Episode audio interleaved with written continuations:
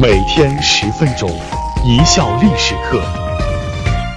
大家好，我是主播小麦。我们今天来说一说红薯引发的富二代集体搬家案。作者萧胜。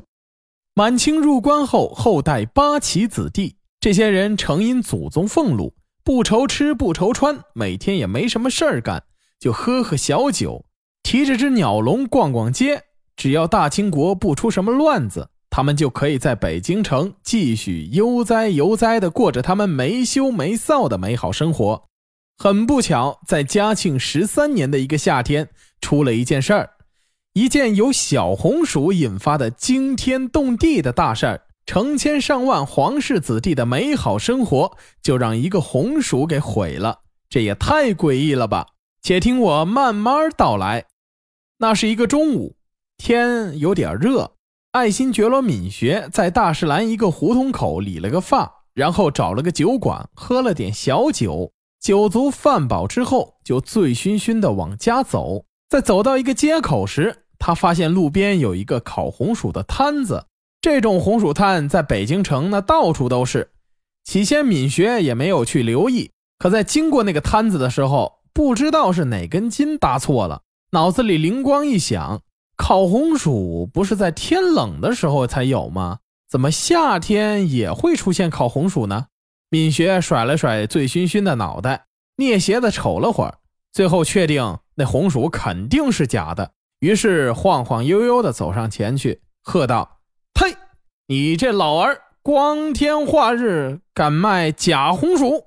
正在忙着烤红薯的老大爷吃惊的看着他说：“这位爷莫不是在说笑？”红薯哪里会有假的？敏学心想：没吃过猪肉，我还没见过猪跑。红薯我可是吃过不少。什么时候大热天也有烤红薯了？分明是这老头诓我。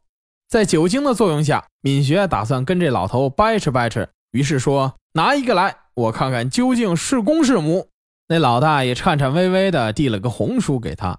敏学掰开来一看，顿时就傻了。咦，这红薯居然真的是真的！皇室子弟习惯了说一不二，要是此时让敏学承认这红薯是真的，承认自己栽了，他还真丢不起这个人。敏学正满脑门子找台阶下时，那老大爷突然来了一句：“爷，您可看清楚了，这是真的红薯吧？”这敏学本来就找不到台阶下，被这一句话一击。更让他觉得无地自容。嘿，你还来劲了是不是？一时间恼羞成怒，把红薯朝地上一扔，然后一脚踩了个稀烂。老大爷不干了，嚷嚷着让敏学赔钱。敏学那就是属螃蟹的，在北京城横着走惯了，天王老子都没放在眼里，岂会受这等嫌弃？冷笑道：“赔？爷告诉你，红薯在天冷的时候才有。你大夏天的卖烤红薯。”就算是真的，也不是好红薯。爷砸了他，那是替天行道，为民做主。嘿，你瞧，真会给自己找辙。老大爷平白无故的让人砸了红薯，还背了个卖假货的罪名，索性把心一横，说：“你砸了我的红薯也就算了，还无端污蔑于人，那就见官去吧，去衙门评个理。”敏学把牙一咬，见官。官府那是爷家里开的，爷就是官。今儿个爷不但要砸你摊子，还要连你这老东西一块儿的揍了。说话间，借着酒劲，怒气上涌，就把那老大爷猛揍了一顿，只把他打在趴在地上了为止。打了以后还觉得不解气，还把那红薯摊也给掀了，红薯也扔得满街都是。这时已经围上来很多不明真相的吃瓜群众啊。个别有正义感的吃瓜群众打完酱油之余，见老大爷被人打得太惨了，就偷偷的去报了官。没过多久，巡城的兵丁来了，见老头已经被打趴在地，正满地找牙呢，就要把闵学抓起来送官府。闵学三下两下推开兵丁，破口大骂道：“一群没长眼的东西，知道爷是谁吗？今儿个你们要是敢把爷给抓了，爷让你们后悔俩辈子。”官差一看他这架势，也犯了嘀咕，心想：这货到底是何方神圣呢？竟敢如此嚣张！上上下下打量了一番，见了除了一身锦衣华服以外，并没有发现什么特殊的配饰。估摸着可能是哪个地主家的纨绔子弟。当下不由分说就把闵学抓了去官府。说到这里，我略费些口舌，给大家交代一下背景。在古代，什么样的人穿什么样的衣服，什么身份的人佩戴什么样的饰物，都是有很严格规定的。像闵学这种皇家子弟，用我们现在的话讲是皇二代，在当时呢叫称作皇带子。在皇太极的时候，规定凡是皇室的嫡系宗亲，腰间都要束一条黄色腰带，以示其身份的尊贵。比如从努尔哈赤算起，皇太极、塔克氏、多尔衮等都算是黄带子。稍带远一些的宗亲，像努尔哈赤的叔伯辈或者塔克氏、多尔衮的兄弟辈，就不能系黄带子了，只准系红带子。地位权势呢，也相对略低一点。在这个规定刚出台的时候，黄带子并不多，也就百十个人，所以也给了这些人特权，比如说杀了人不需要偿命。顶多去宗人府关几天，可发展到后来，经过几朝几代的生殖繁衍，到了嘉庆的时候，黄带子已经有数万之众了。而且黄带子是世袭制，不管你有用没用，哪怕是个泼皮无赖，只要身份符合，就能继承黄带子。如此一来，北京街头就随处可见那一坨坨腰系黄带子的晃晃，他们游手好闲，提笼架鸟，一步三摇。左顾右盼，谁要是躲闪不及，惹怒了黄带子们，杀了也白杀，反正也不需要偿命。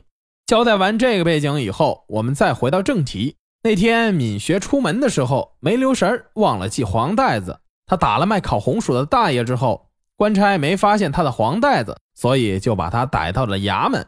到了衙门之后，负责此案的京城步兵统领衙门很快就意识到，抓了此人真是倒了八辈子血霉。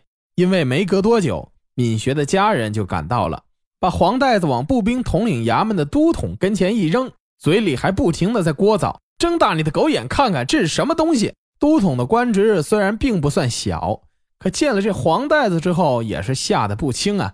他心里很清楚，这些黄袋子虽然没有实质的官衔可那都是皇亲国戚，是杀了人不需要偿命的主，这谁又得罪得起呢？敏学见都统大人脸色变了，越发的来劲了，开始挨个问候人家八辈子的女性祖宗。骂完了之后，还觉得不解气，还把人家衙门里的兵器架、桌子、椅子都掀翻了。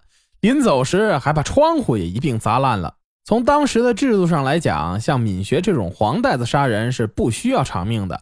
你得罪了他，他只砸烂了你一些家事，已经算是客气的。没有人会跟他计较什么，也没有人敢跟他计较什么。可坏就坏在中国人爱热闹，更爱看热闹。在敏学被抓了以后，街上那些闲得蛋疼的人也都跟着去瞧热闹了。敏学骂人砸东西的时候，衙门外那是人山人海，密密匝匝的，跟看戏一样。人家步兵统领衙门都统，好歹也是个不小的官，而且是个武官，平时呢也只有他欺负别人的份儿。哪知道今天别人堵着门骂街，衙门都快被人拆了。面对如此幸灾乐祸的吃瓜群众，面子上实在是下不来。这叫我以后怎么上街欺负人呢？一咬牙，一跺脚，把心一横，叫过来师爷，给老子写张状纸，老子要去上访。不是气糊涂了，是老子要去告御状。嘉庆的一生啥事也没干，唯一办的一件大事就是把和珅给宰了，发了一笔小财。但是对待敏学打人这件事上，嘉庆却表现得十分慷慨。接到步兵统领的上访材料以后，把桌子一拍，黑着脸说：“把那敏学给我带来。”皇帝的表现让所有人都惊诧不已啊，因为系了黄带子就算是有特权了，这是祖宗定下来的规矩啊，历代是如此。嘉庆这是要闹哪样啊？那步兵统领原本只是想找个台阶下，也没奢望过把敏学怎么样。看到嘉庆撸胳膊挽袖子，准备大干一场的时候，顿时傻了。一会儿的功夫，敏学被太监们带入大殿。嘉庆黑着脸问：“你知罪吗？”敏学再横也不敢跟皇帝横啊，但是输人不输阵，拧着脖子就是不认罪。嘉庆也毛了，还治不了你了。我按照祖宗的规矩，你是没罪，可我告诉你，打今儿起规矩改了，不把你打服了，我就不姓爱新觉罗了。说完之后，命人将敏学拖下去打四十大板。这下大伙都傻了。嘉庆这真是要改规矩了，真要拿黄带子下手了。说到这里啊，就涉及到一个问题：嘉庆为什么要改祖制，拿黄袋子下手呢？这事儿说起来也活该敏学倒霉。嘉庆其实早就对黄袋子不满了，这些人呐，整日没事干，闲得发慌，提着只鸟笼在街上寻寻滋事，横行霸道也就算了，出行的时候那架势比皇帝还大，谁要是不给他们腾出条道来，他们就喊别惹爷生气啊！也好久没杀过人了。搞得街上老百姓见了系黄腰带的过来，跟见了鬼似的，避之唯恐不及啊！如此无法无天，要是不整治一下，北京城都快成土匪窝子了。见到步兵统领的状子以后，嘉庆就兴奋了。瞌睡遇到枕头，想要生火，一眼就看见煤球，就是他了，就拿这敏学开刀了，彻底解决这些黄袋子。敏学屁股上挨了四十大板之后，头脑终于清醒了，真不知道他是怎么发育的。打屁股把脑袋给打明白了，难道长错地方了？皇帝这是要动真格的了。